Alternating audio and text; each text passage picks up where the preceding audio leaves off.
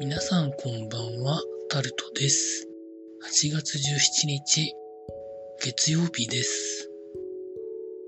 暑くてたまりません。皆さんいかがお過ごしになってらっしゃいますでしょうか？今日、浜松では最高気温が41.1度にまで上がったそうです。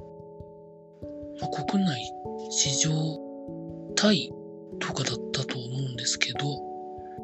まあなんでこんなに暑いんでしょうかね。来月になったら何度になるんでしょうかと思うくらい暑いですね。皆さんいかがお過ごしになってらっしゃいますでしょうか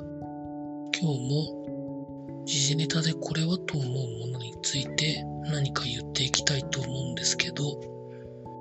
安倍総理が慶応病院に検査に行ったということが記事になっています。まあ最近確かに報道ベースで見る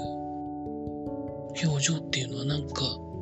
元気なさそうだなと思っていたんですけど、実際のところはどんなもんなんでしょうか。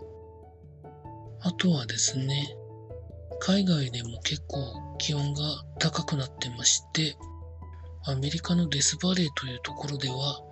54.4度という気温を観測したそうです。他にはですね、日産とホンダが一時政府が介入して統合するんじゃないかみたいな話があったらしいです。実際はそうなりませんでしたけど、実際どうだったんでしょうかよくわかりませんが、そういうことが記事になっておりました。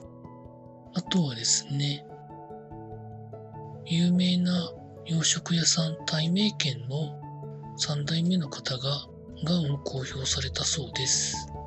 肺がんと言ってましたと思うんですけど、無理しないように頑張っていただきたいなと思っております。あとは、万栄競馬で出走予定だった大馬さんが馬を産んで出走取り消しになるということが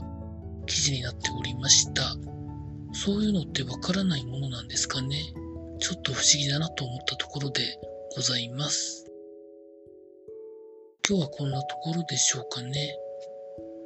まあ、あとちょこちょこっといろんなまあ、